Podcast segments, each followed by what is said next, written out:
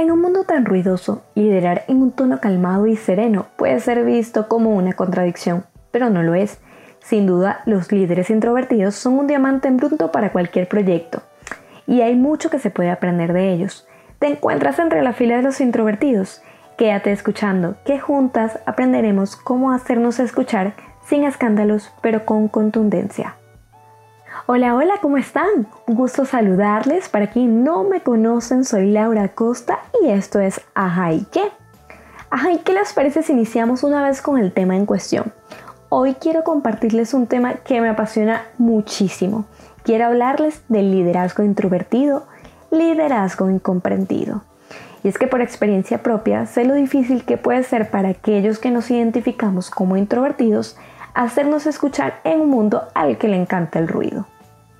Ahora bien, antes que nos adentremos un poco en el tema del liderazgo introvertido, sus ventajas y su potencial, sus puntos a trabajar y todo lo que tiene que ver con ser profesionales introvertidos, quiero que aclaremos un poco qué es introversión y extroversión, qué es un temperamento, qué diferencia hay entre carácter, personalidad y todos estos asuntos que debemos tener claros antes de empezar en el tema del liderazgo introvertido. Empecemos con lo primero, ¿qué es el temperamento? El temperamento se refiere a la materia prima, por así decirlo, a la base genética con la que nacemos y que sirve de pilar para lo que va a ser nuestro carácter y nuestra personalidad. El temperamento es innato, es una herencia y no se puede modificar aunque es moldeable. Existen dos grandes grupos de temperamento, los extrovertidos y los introvertidos. Ahora bien, dentro de la fila de los extrovertidos y de los introvertidos hay, según una antigua teoría, varios tipos de introvertidos y de extrovertidos. Bueno, no varios. Según esta teoría, hay dos para cada tipo de temperamento. Empecemos con los extrovertidos. Los extrovertidos, que se caracterizan normalmente por ser alegres, optimistas, buenos oradores, entusiastas, ruidosos en algunos casos, están divididos o segmentados en dos temperamentos. Dentro de los extrovertidos están los sanguíneos y los coléricos. Los sanguíneos suelen ser esos amigos que son alegres, entusiastas, emotivos, oradores, impulsivos. Los coléricos son aquellos que son quizás más determinantes, orientados al logro, eh, prácticos, mm, algunas veces pueden ser un poco autoritarios y los dentro de la fila de los introvertidos están los flemáticos y los melancólicos. Los flemáticos normalmente son serenos, diplomáticos, con buen sentido del humor, relajados, muy relajados. Y los melancólicos pueden ser sobresalientes, perfeccionistas, abnegados, un poquito melancólicos, por como lo dice su nombre, un poquito pesimistas y muy emocionales. Es importante aclarar que ningún temperamento, sea introvertido o extrovertido, es malo como tal. Realmente no hay temperamento malo y todos, absolutamente todos, son necesarios para el desarrollo funcional de cualquier sociedad. Ahora bien, el temperamento, si bien no se puede cambiar ni modificar porque nacemos con él y tiene una carga genética, sí se puede moldear. Y aquí quiero hablarles de un segundo concepto que es importante que manejemos muy bien, el carácter. El carácter no es más ni menos que el temperamento moldeado. El carácter, por lo tanto, es modificable, educable y controlable por la interacción social y por las experiencias. Es importante entender que el temperamento es una tendencia que tenemos, pero el carácter nos ayuda a regular y a darle forma a ese temperamento. Entonces, la personalidad, ¿qué vendría siendo si ya sabemos que el temperamento es esa carga genética que tiene que ver mucho, conforma gran parte de lo que va a ser nuestra personalidad, por así decirle, y ya les estoy adelantando algo, el carácter es entonces ese temperamento moldeado, la personalidad entonces, ¿qué viene siendo? Bueno, aunque no hay un consenso como tal, porque hay muchas posturas encontradas, podríamos decir que la personalidad es la suma del carácter y el temperamento, la forma en que proyectamos estos dos, estas dos partecitas con comportamientos y actitudes. Esto vendría siendo lo que es la personalidad. Ahora bien, una vez dicho todo esto, estos tres conceptos, explicando lo que es un temperamento y que existen dos grandes grupos, que serían los introvertidos y los extrovertidos, y que dentro de estos introvertidos, extrovertidos, hay distintas formas, esto daría para todo un episodio explicarlo, es importante que ahora, teniendo un poquito la teoría, vayamos a lo que vinimos. ¿Por qué en este momento he decidido hablar sobre ese tema? Y la verdad es que analizando un poco mi vida profesional, me he dado cuenta que a los introvertidos nos cuesta un poco más demostrar nuestras capacidades y habilidades, sobre todo cuando se trata de liderar. Ok, partiendo de la idea entonces de que los introvertidos y los extrovertidos interactuamos y socializamos diferente, es importante entender cómo podemos socializar y hacer equipo en una empresa. Partamos esta idea. Los extrovertidos necesitan una alta estimulación para obtener esos raudales de adrenalina que necesitan para generar la dopamina y así sentirse bien. Por otra parte, los introvertidos somos más sensibles a la dopamina y quizás no necesitamos esa estimulación social tan aguda para sentirnos bien. Y por eso es que normalmente preferimos trabajar en grupos pequeños o preferimos los momentos de soledad para pensar, para meditar, todos circunspectos y meditabundos, pero el momento de desarrollarnos profesionalmente hay ciertos códigos en algunas empresas más que otros, en una sociedad normalmente que valora más a los extrovertidos que los introvertidos, es necesario que podamos sacarle punta a nuestras habilidades. Y este podcast, yo como ya les dije, los estoy desarrollando y lo estoy haciendo porque sé lo difícil que puede ser para muchos introvertidos vender sus capacidades. También lo estoy desarrollando porque estoy convencida que los introvertidos podemos liderar de manera magistral equipos de trabajo y proyectos. ¿Por qué estoy tan segura de ello? Porque somos buenos para escuchar, porque somos analíticos y observadores por excelencia, solemos ser muy cuidadosos con las palabras, profundizamos en temas hasta el punto de encontrar la raíz del problema y sus posibles soluciones, damos estructura y podemos gestar cambios sostenidos y significativos en el tiempo. Transmitimos calma, calma y damos espacio para desarrollar el potencial de cada colaborador. Estoy absolutamente convencida que, querida amiga, si eres introvertida y deseas liderar, porque hay unos introvertidos que no lo desean, pero si tú deseas liderar, estoy convencida que tienes las capacidades de sobra para hacerlo. Ahora bien, aunque todo esto es verdad, y solo he mencionado algunos de los pocos beneficios que tienen los equipos que son liderados por introvertidos, está más que comprobado que el gran reto de nosotros los introvertidos es derribar esa brecha, de percepción que podemos dar a nuestro equipo de trabajo. Percepciones como, es que es muy callada, no se hace notar, le falta brillo, le falta garra, le falta energía, le falta temple, es muy lenta, no es colaborativa, etcétera, etcétera. Son comentarios que quizás alguna vez has escuchado con los cuales te han sentenciado o etiquetado. Cosa que también es rara porque estoy segura que muchas veces esos comentarios también vienen acompañados con otro tipo de comentarios como es muy inteligente, es dedicada, es comprometida, es resolutiva.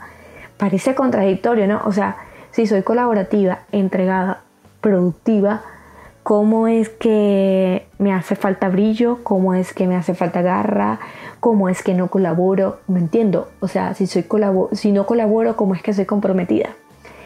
A esto se le llama la brecha de la percepción y normalmente es esa impresión que podemos dar en equipos de trabajo que quizás no tienen el conocimiento de cómo trabajan los introvertidos.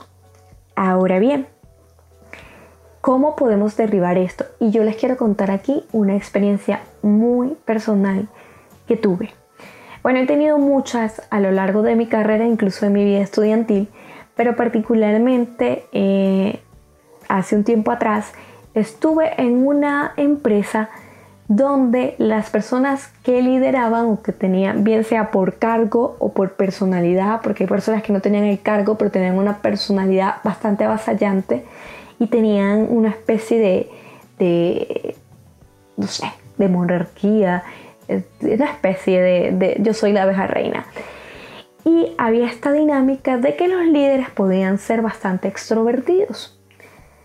Los líderes, hay muy buenos líderes extrovertidos, no tengo nada en contra de los extrovertidos, aclaro, pero este capítulo lo quiero dedicar, este episodio lo quiero dedicar específicamente a los introvertidos y a las cosas que normalmente vivimos. Entonces me tocó, eh, eh, me tocó liderar un puesto que no era, inicialmente no era mi puesto, y que de hecho nunca tuve el puesto, pero me tocó asumir eh, unas responsabilidades porque empezaron a, surgir unas vacantes, eh, una necesidad en la empresa donde laboraba y yo la empecé a asumir y me tocó eh, asumir el cargo de alguien que había sido, que había estado en ese puesto y que había sido una persona muy extrovertida. Entonces yo empecé a cubrir todas estas necesidades que habían. Empecé a trabajar, pero me costó mucho, mucho, mucho ganarme el respeto de mi jefe inmediato y de mis compañeros y colaboradores. Porque bueno, había una percepción que daba de que quizás no era tan colaborativa o tan proactiva eh, o, decidida o determinante o con opiniones firmes, cosa que no era así simplemente que tenía una personalidad o un temperamento quizás un poco diferente a lo que ellos estaban acostumbrados y a las expectativas que tenían para el cargo. Fue un tiempo muy difícil, eh, al final tiene, la historia tiene un giro interesante, pero más allá de, de hablar de este giro que les quiero comentar, que se los iré desarrollando a medida que vayamos al punto, quiero que sepas la importancia de aprender a defender tu trabajo, a aprender a, amar tu forma de ser, a sacarle partido a eso, porque sin duda va a ser vital para que todos puedan ver tu potencial, porque estoy segura que tienes capacidades de sobra. Pero para ahondar un poco más en esto de la brecha de la percepción, no encontré palabras que describieran muchísimo mejor o ilustraran muchísimo mejor esto de la brecha de la percepción las palabras de Abraham Figuera, arroba líderes hoy, que ya se los he recomendado, que lo sigan, que realmente genera contenido buenísimo, es una persona que admiro mucho. Y cuando él hizo un post en Instagram hablando de la introversión, recuerdo que lo primero que, que pensé fue, oh, si yo hubiese tenido hace unos meses estas palabras, hubiese podido explicar muchas de las cosas que realmente me estaban pasando con respecto al trabajo que ya les mencioné. Eh, Abraham dice, escribió algo en el post, algo como esto, dice, no se debe confundir la introversión con apatía ni la productividad con impulsividad. El nivel de involucramiento de una persona no tiene nada que ver con su temperamento o personalidad o forma de ser. Tiene que ver con su interés y compromiso con el asunto. Hay personas introvertidas sumamente involucradas e interesadas en las cosas. Que no sean eufóricos o no muestren altos niveles de emoción por algo, no quiere decir que no estén interesados. Simplemente se manejan diferente a los extrovertidos. Por otro lado, hay algunos que están aparentemente involucrados y proactivos en extremo, pero resulta que en realidad están siendo impulsivos y al final todo se queda en emoción, sin acción y sin compromiso. Una vez más, queridos amigos extrovertidos, si nos están escuchando, que quizás no reaccionemos de una forma tan ruidosa o tan emotiva o tan visceral, no quiere decir que no estemos comprometidos. Realmente creo que nuestras acciones, en el caso de los introvertidos, las acciones normalmente hablan. Para ustedes es más importante comunicarlas, expresarlas y eso está bien. No hay nada malo en eso, solo que somos diferentes. Y, me encantó, de verdad que me encantó esto porque en muchas organizaciones y en muchos ámbitos que se sobrevalora demasiado a los extrovertidos, el ser introvertido puede ser una especie de estigma y es algo que las personas no podemos cambiar, así como los extrovertidos no pueden dejar de ser extrovertidos, los introvertidos no podemos dejar de ser introvertidos. Claro, hay cosas que podemos mejorar, hay habilidades que podemos aprender y eso es una de las grandes ventajas de los introvertidos, es que normalmente, si estás dentro del grupo de los introvertidos, normalmente eres muy dedicado y tienes una capacidad de aprender maravillosa y puedes lograr desarrollar muchas habilidades. Pero tu tendencia siempre te va a llevar a ser más reservado, a ser más reflexivo, a ser más analítico y es importante que le saques provecho a esto. Ahora bien, ¿Cómo podemos entonces promocionar, defender o simplemente dar a conocer nuestro trabajo cuando hay demasiado ruido alrededor y no sabemos como que, ok, ok, yo estoy aquí, o sea, ¿qué hago? Me pongo unas lucecitas de neón, ¿qué hago? Ya te voy a explicar cómo lo puedes ir haciendo.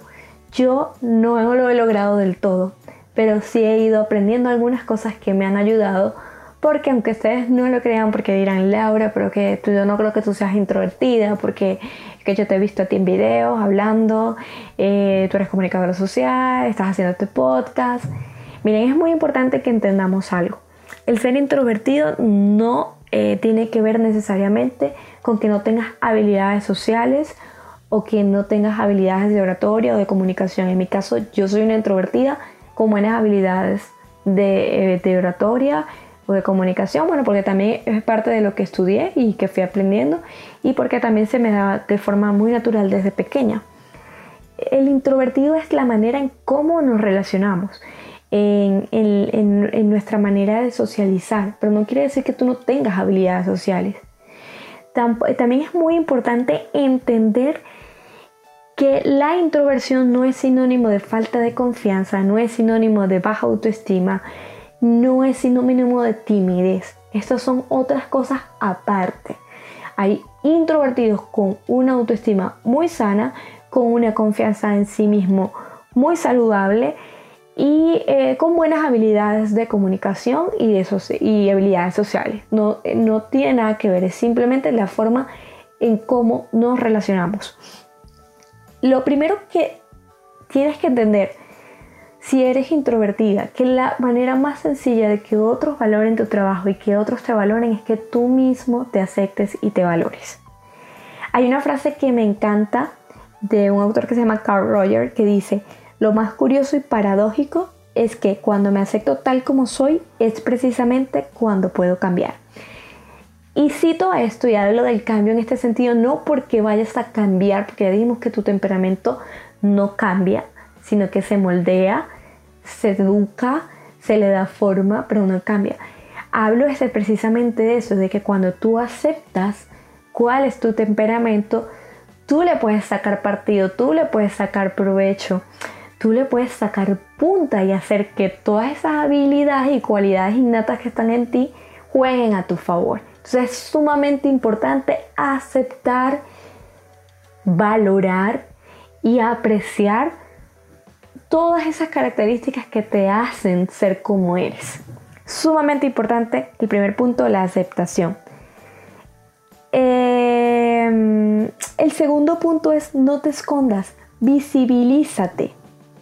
Esto no significa que tengas que hacer un escándalo o comportarte como los extrovertidos o querer ser algo que no eres, porque volvamos y repetimos, no es la idea, no es la idea que alteres tu esencia, porque al final eso es sumamente agotador es dañino y realmente no le estás sacando partido a lo que en lo que sí eres bueno naturalmente.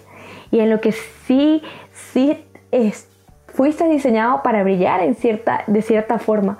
Entonces no se trata de, imitar a nuestros amigos extrovertidos en este sentido, sino se trata de, aprender a decir, oye, yo lo puedo hacer, levantar la mano en una reunión y decir, yo tengo la capacidad de hacerlo, eh, de defender incluso tu trabajo cuando alguien te diga, no, es que tú tal cosa, no, es que tú no, aquello, tú lo otro, tú no eres esto, tú no eres aquello, es que tú no eres proactivo, es que tú no eres tal. Y simplemente decir, oye, ¿sabes qué? A lo mejor no soy eh, tan expresivo o a lo mejor no soy de tantas palabras, pero sí es importante que puedas ver que sí soy colaborativa, sí, sí resuelvo, sí estoy haciendo, sí estoy trabajando, quizás no tengo la misma cantidad de palabras que tú, pero sí estoy haciendo algo. Entonces es muy importante que nos podamos visibilizar. Recuerda, el mundo necesita tu serenidad, necesita tu silencio, tu calma, tus ideas brillantes.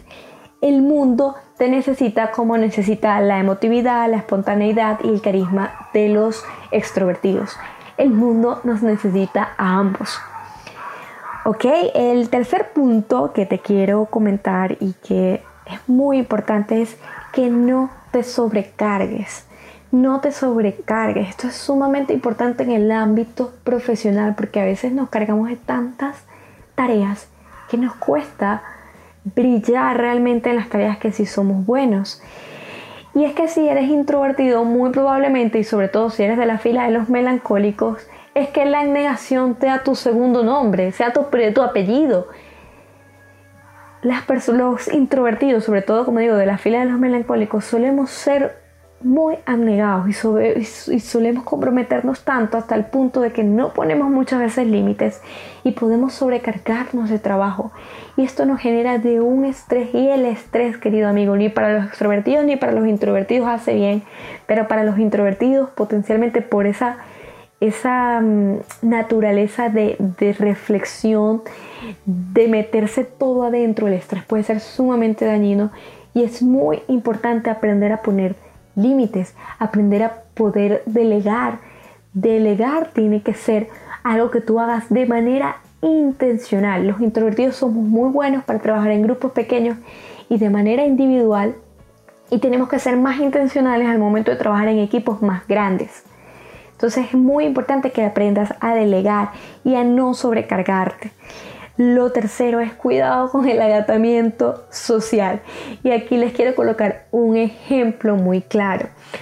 Por naturaleza los introvertidos, como ya les estoy diciendo, normalmente nos cuesta mucho estar en reuniones de grupos muy grandes. Y yo recuerdo, sobre todo en una época que trabajaba en la revista Tendencia, que me tocó trabajar con varias compañeras que eran súper sanguíneas, súper coléricas, súper extrovertidas. Y recuerdo que al principio me costó mucho como, nos costó como mucho como adaptarnos y conseguir cosas en común, porque ellas eran de las chicas que rumbeaban, salían a beber, siempre tenían, siempre hacían muchas cosas y yo era más, no, bueno, mi fin de semana fui al cine, no, bueno, en fin de semana eh, fui a almorzar con unas amigas y ellas como que no entendían cómo es que no te fuiste de rumba. Y al principio nos costó mucho encontrar como un punto de encuentro. Ya decían, tú no compartes con nosotras, en vez de tú siempre compartes con las de tu trabajo anterior. Porque bueno, tuve la dicha que tengo amigas que todavía son mis amigas, las amo. Si está alguna escuchando, Jenny, Egilis, Kayami, si alguna está escuchando, eh, yo con ellas pude, a pesar de que ellas también, algunas son de temperamento extrovertido, ellas como que sabe, logramos como encontrar más rápido esa zona donde podíamos eh, coincidir y disfrutar y ser amigas. Entonces al principio mis amigas de tendencia, mis compañeras de tendencia me decían es que tú no sales con nosotras, es que tú nunca te invitamos y nunca quieres ir a rumpear y nunca aquello. Entonces eh, no habían como esos espacios para compartir más allá del trabajo y era como difícil porque al final del día, yo siempre he dicho, uno pasa más horas cuando tiene un trabajo fijo en una empresa, uno pasa más horas con sus compañeros de trabajo que con tu mamá, que con tu esposo, que con whatever. Pasas mucho más tiempo con ellos. Entonces era difícil porque no encontrábamos como que ese punto. Pero encontramos que a todas nos encantaba comer. Encontramos que podíamos ir a almorzar o tomarnos unos cócteles. Era como, como que ese punto de encuentro. Y de una que otra vez, no fui nunca a romper con ellas, pero recuerdo haber ido uno que otra a un cumpleaños o algo de las otras. Y como que encontramos ese, ese equilibrio. Pero hay que encontrar como un punto medio. Hay que como que caminar un poco hacia aquellas actividades que le gustan a los extrovertidos, pero sin torturarnos. O sea, yo la verdad nunca fui a rumbear con ellas porque no es mi estilo, no es algo que me gustaba. Pero llegué a ir a unos cumpleaños, llegué a ir a tomarme unos cócteles, en fin, buscar un punto medio. Entonces es muy importante porque en verdad a las personas introvertidas, lo que a los extrovertidos les parece excitante, asombroso, les llena de energía, a los introvertidos nos puede agotar. Realmente nos puede agotar. Entonces es muy importante cuidar eso del agotamiento social. Lo otro, apóyate en tus amigos extrovertidos. Todo introvertido normalmente tiene una amiga, muy buena amiga o muy buen amigo extrovertido. O termina casándose con un extrovertido, como es mi caso. Tengo buenos amigos y buenas amigas extrovertidas. Amo mis amigas extrovertidas porque le dan una chispa a mi vida increíble. Y mi esposo termina siendo extrovertido también. Y con esto quiero darles el siguiente punto. Eh, quiero asociar estos dos puntos. Este de, de apóyate en tus amigos extrovertidos. No se trata que los vayas, a imitar, pero se trata de que te apoyes en ellos. Hay cosas que si a ti no se te dan natural, de forma natural, apóyate. Si en tu equipo de trabajo hay otros extrovertidos, apóyate en ellos. Se trata de, aprender a complementarnos y de entender cuáles son las cualidades de cada uno. Ambas cualidades son necesarias, las cualidades que ofrecen los extrovertidos y las cualidades que ofrecemos los introvertidos. Lo otro es conéctate. Y no quiero decir que ahora estarás de fiesta en fiesta, de reunión en reunión, haciendo networking todo el tiempo, porque Vuelvo y repito, esto no es la naturaleza, no es el espacio ideal necesariamente para los introvertidos, pero sí te pido que tomes conciencia sobre una frase que encara un gran desafío para los introvertidos y es que no importa lo que tú conoces, sino a quienes conoces. Y esto es una realidad. A veces tenemos mucho conocimiento, somos sobresalientes, somos muy buenas, pero nos cuesta conectarnos y promocionar nuestros talentos, nuestros dones, nuestros trabajos, nuestras habilidades. Yo particularmente en esto me apoyo muchísimo en mi esposo. Mi esposo es extrovertido hasta decir ya. Bueno, no, en algunas cosas sí es más reservado y esto, otra cosa que quiero aclarar que no lo había mencionado en todo el, en todo el episodio, es que con esto de los temperamentos, primero nosotros no podemos andar por la vida diciéndole, ay, es que tú eres extrovertido, no es que tú eres introvertido, no. Y tampoco nos podemos poner como en la cacería, este que será, será flemático, será sanguíneo, será colérico, este es colérico, porque si yo me acuerdo que el otro día, no. La idea no es eso. Primero, la idea de entender los temperamentos es, entender, es tener autoconocimiento propio sobre ti. Segundo, todos no somos algún tipo de temperamento totalmente puro siempre hay una combinación. Particularmente, yo me identifico como melancólica flemática, es decir, estoy totalmente del lado de los introvertidos y, incluso hay personas que dicen que podemos desarrollar un tercer temperamento en menor medida, que en mi caso sería un poquitico de sanguíneo, poquitico de sanguíneo de colérica, no tengo absolutamente nada, eh, pero es importante que entendamos que cuando, eh, si te interesa leer esto un poco más, pues hay un libro que te recomiendo muchísimo que se llama eh, de Tim Lacha, creo que se llama el autor, que se llama eh, Temperamentos transformados por el espíritu. es muy bueno. Y, y bueno, les hablaba todo eso porque mi esposo sí es muy extrovertido. Hay algunas cosas que quizás tampoco es que viva haciendo escándalo. Aunque bueno, como buen dominicano habla bien duro. Este, pero él sí es mucho más sociable que yo y digamos que tiene una vida social un poco más activa que yo. Y hay algo en lo que yo me he apoyado mucho y es que a mí me sorprende la capacidad que él tiene de hacer conexiones. Es increíble. De hecho, por esa misma capacidad fue que nos conocimos. Porque él viviendo en República Dominicana eh, contacta por redes sociales a un amigo, a Social Chucho, porque bueno, todos nos dedicamos al tema de marketing digital y él simplemente le escribió un mensaje, hey, mira, me, gusta mucho lo que estás haciendo, me gustaría que, conversáramos. O sea, yo jamás en la vida, en la vida haría eso con un extraño. O sea, para mí eso es qué pena que, va a pensar que yo me quiero. O sea, no, él, él eso. Entonces, a través de conocer a este amigo, después encontró en mis redes, se acercó con eso y con otras intenciones, más con otras intenciones, pero bueno, se acercó, al final conectamos, terminamos trabajando igual también. Y él tiene una capacidad de conectar. Entonces él a mí muchas veces me ha ayudado, como que yo tengo conocimientos, tengo talentos, pero como que me cuesta conectar y me apoyo en él, pero a veces también he tomado la iniciativa de decir, oye, ¿qué es lo peor que puede pasar? Y lo hago teniendo, viendo la confianza que él tiene al hacer eso.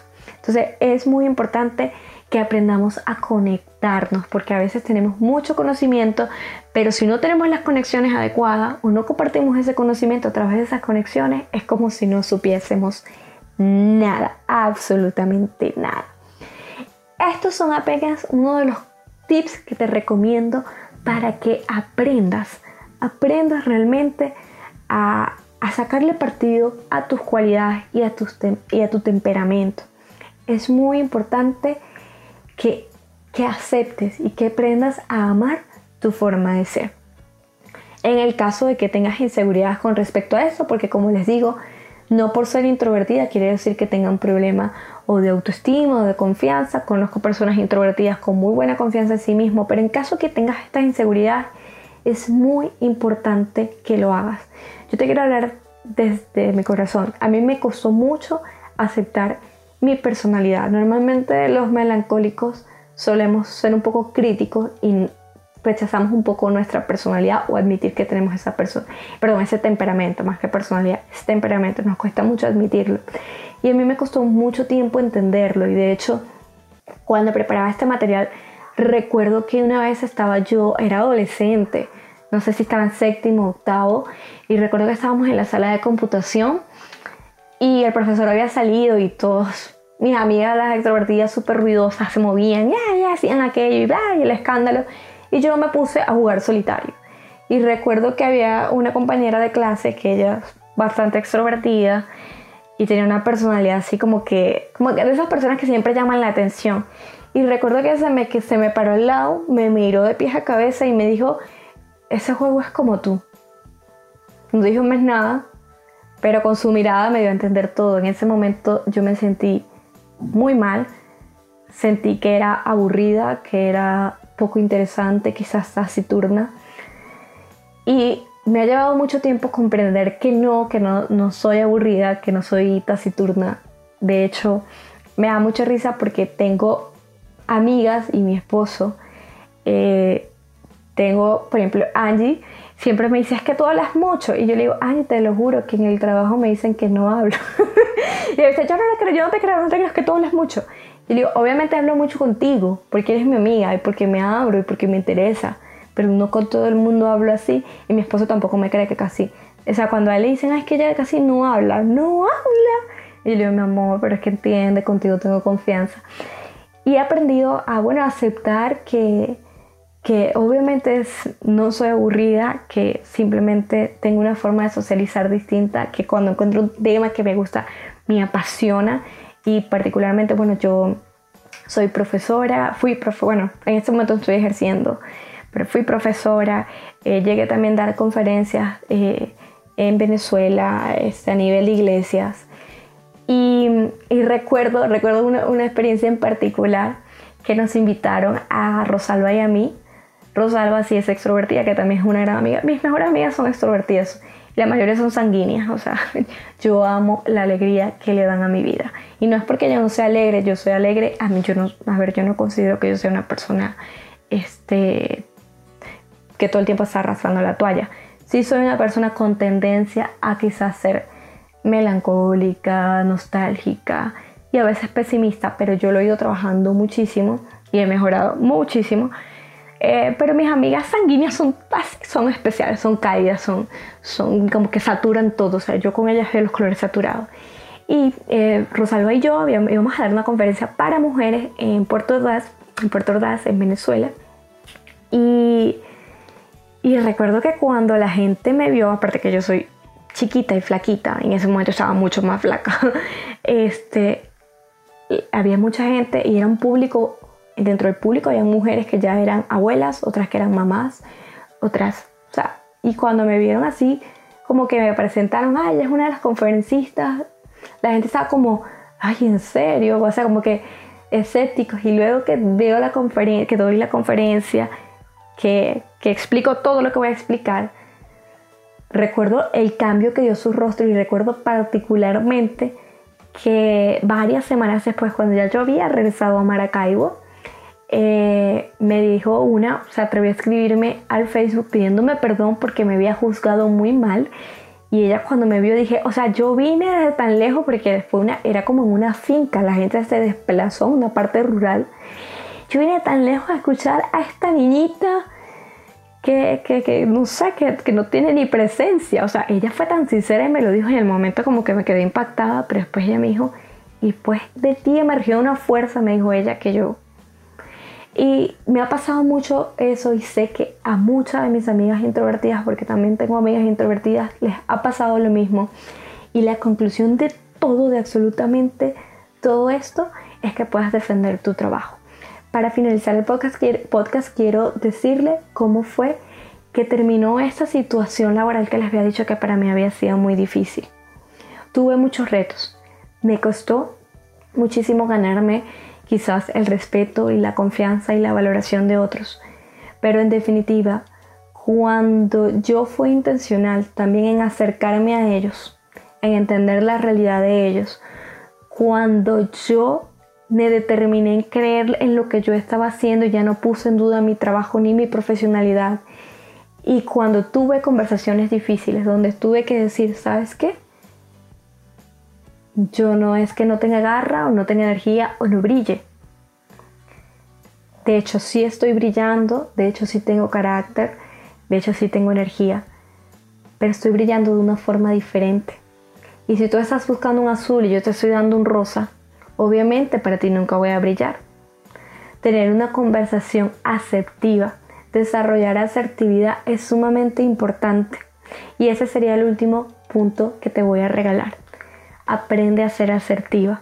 Les digo, por mi crianza, por cosas que he pasado por la vida en general, eh, me, he tenido que ser muy intencional en ser asertiva porque no era algo que se me daba de forma natural.